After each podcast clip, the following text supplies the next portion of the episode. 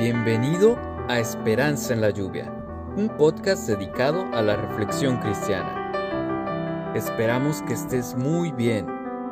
Esperamos en la lluvia. ¿Comenzamos?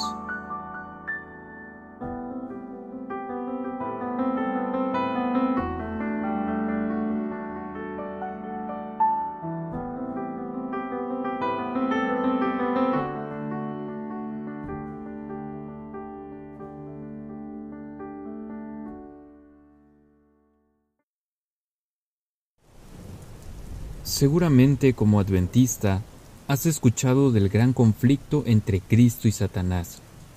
Posiblemente como yo, te imaginas a Jesús con su ejército de ángeles y carros de fuego, peleando contra Lucifer y sus demonios en una lucha cruenta.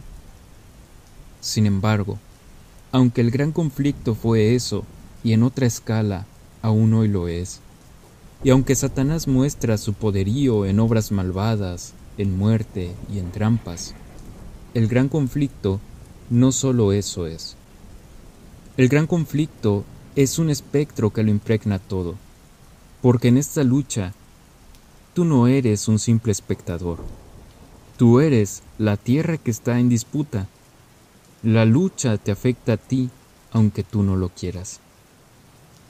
El gran conflicto abarca todas las áreas y se presenta como un conflicto con muchas variables, entre ellas el conflicto sutil. Para descubrir la sutileza del gran conflicto, abriremos la Biblia en el libro de Génesis capítulo 3 versículo 1. Dice así el versículo 1.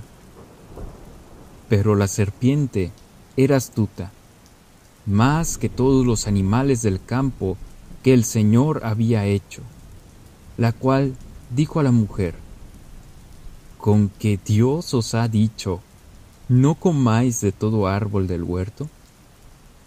La serpiente, en un principio, no tenía esa apariencia brusca que hoy conocemos. Era probablemente uno de los animales más hermosos de la creación de Dios. En muchas ocasiones, amigo, vemos al pecado con sus tristes colores y pálidos matices, y pensamos en lo peor, en el azote de la cruz, o en la angustia de la persecución, quizás en la tristeza y en el dolor. Pero así como la serpiente era astuta, y más que todos los animales del campo, muchas veces nos olvidamos de esa otra cara del pecado, de ese bello rostro, esos colores vivos y esa melodía encantadora. Porque el pecado también puede presentarse de esta manera, y de hecho, desde el principio, esta ha sido su forma preferida.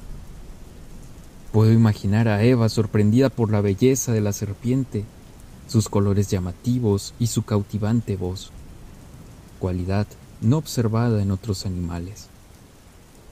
Pero estaba rodeando con su cuerpo al fruto prohibido. Hermano mío, el pecado no se presenta con sus consecuencias, tal como es. No se presenta como una relación rota, no se presenta como un vicio vergonzoso, no se presenta como un enojo entre hermanos, sino como algo bueno, gratificante, que aunque tiene sus detalles, se puede sobrellevar. ¿Y cuántas veces no nos hemos justificado para pecar? ¿Cuántas veces no te has convencido en tu cabeza diciendo, ay, es por trabajo, esto es una virtud, no le hago daño a nadie, la última y ya? Y así nos vamos, jugando cuando no jugamos con lo pequeño, negociando con aquel que hace malos negocios, ignorando el consejo divino. Satanás había tomado posesión de la serpiente y tú conoces la historia. El primer paso que siguió Satanás fue preguntar con mentiras. ¿Con que Dios os ha dicho, no comáis de todo árbol del huerto?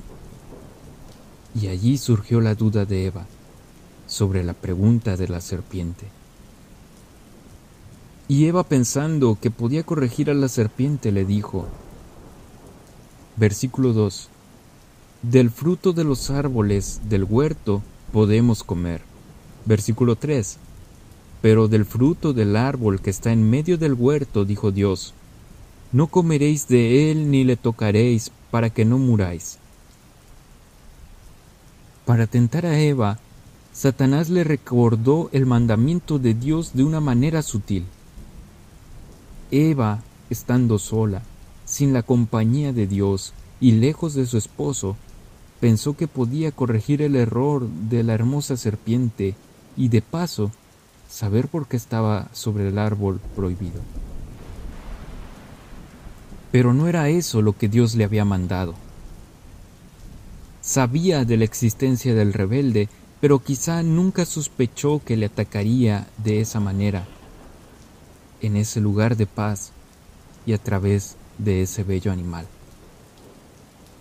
Sin embargo, de cualquier forma, el mandato de Dios exigía obediencia incondicional, alejarse de ese árbol. Pero aparte de la duda, la serpiente logró despertar en ella la curiosidad.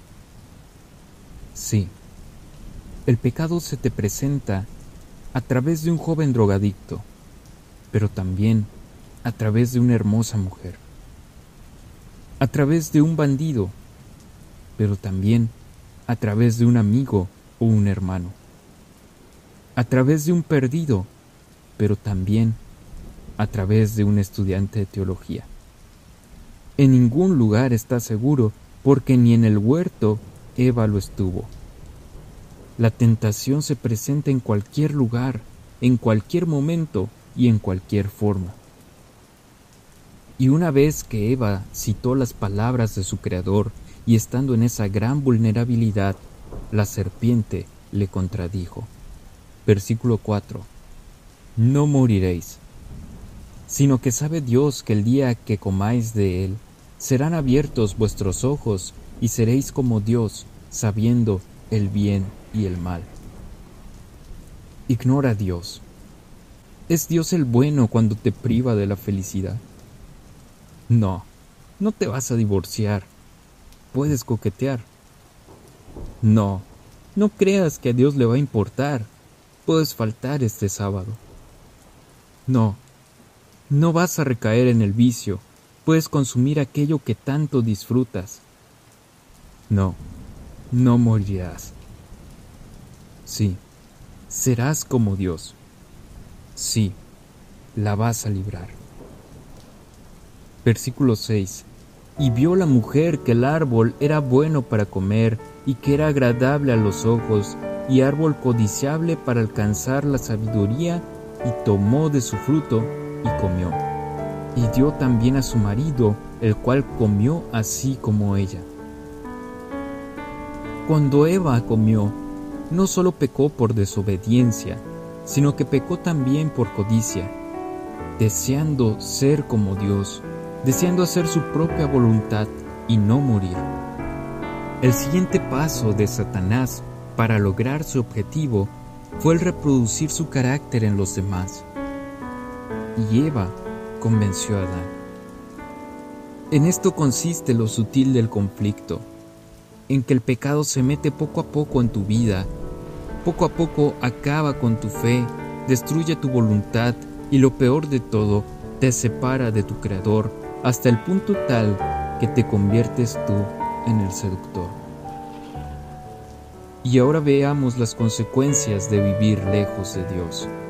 Versículo 7.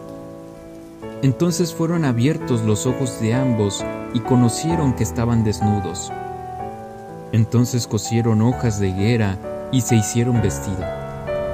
Y oyeron la voz de el Señor que se paseaba en el huerto, y el hombre y su mujer se escondieron de la presencia de Dios entre los árboles del huerto.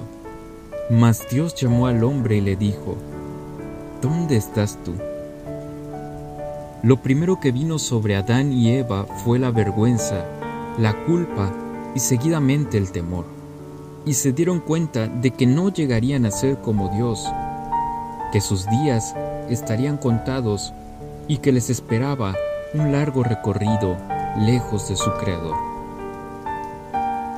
Sí, es grande el conflicto, es despiadado el conflicto y es muy sutil el conflicto. Si el fuerte pereció, si el manso se desesperó, si el que tenía fe dudó, si el sabio banal se volvió y el discípulo inteligente fue traidor, ¿qué nos espera a nosotros? La diferencia, amigo mío, está en quién acude al Salvador. Tal vez como Adán y Eva te sientes perdido, pero aunque te sientas perdido, el Señor te ha salido a buscar y te hace la pregunta de Génesis 3:9. ¿Dónde estás tú?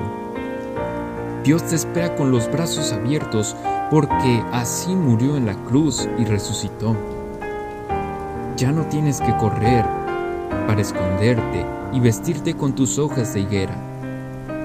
Mejor, vístete con la ropa de justicia que Jesús te da porque ante un conflicto tan sutil, solo Dios, solo Dios te puede salvar.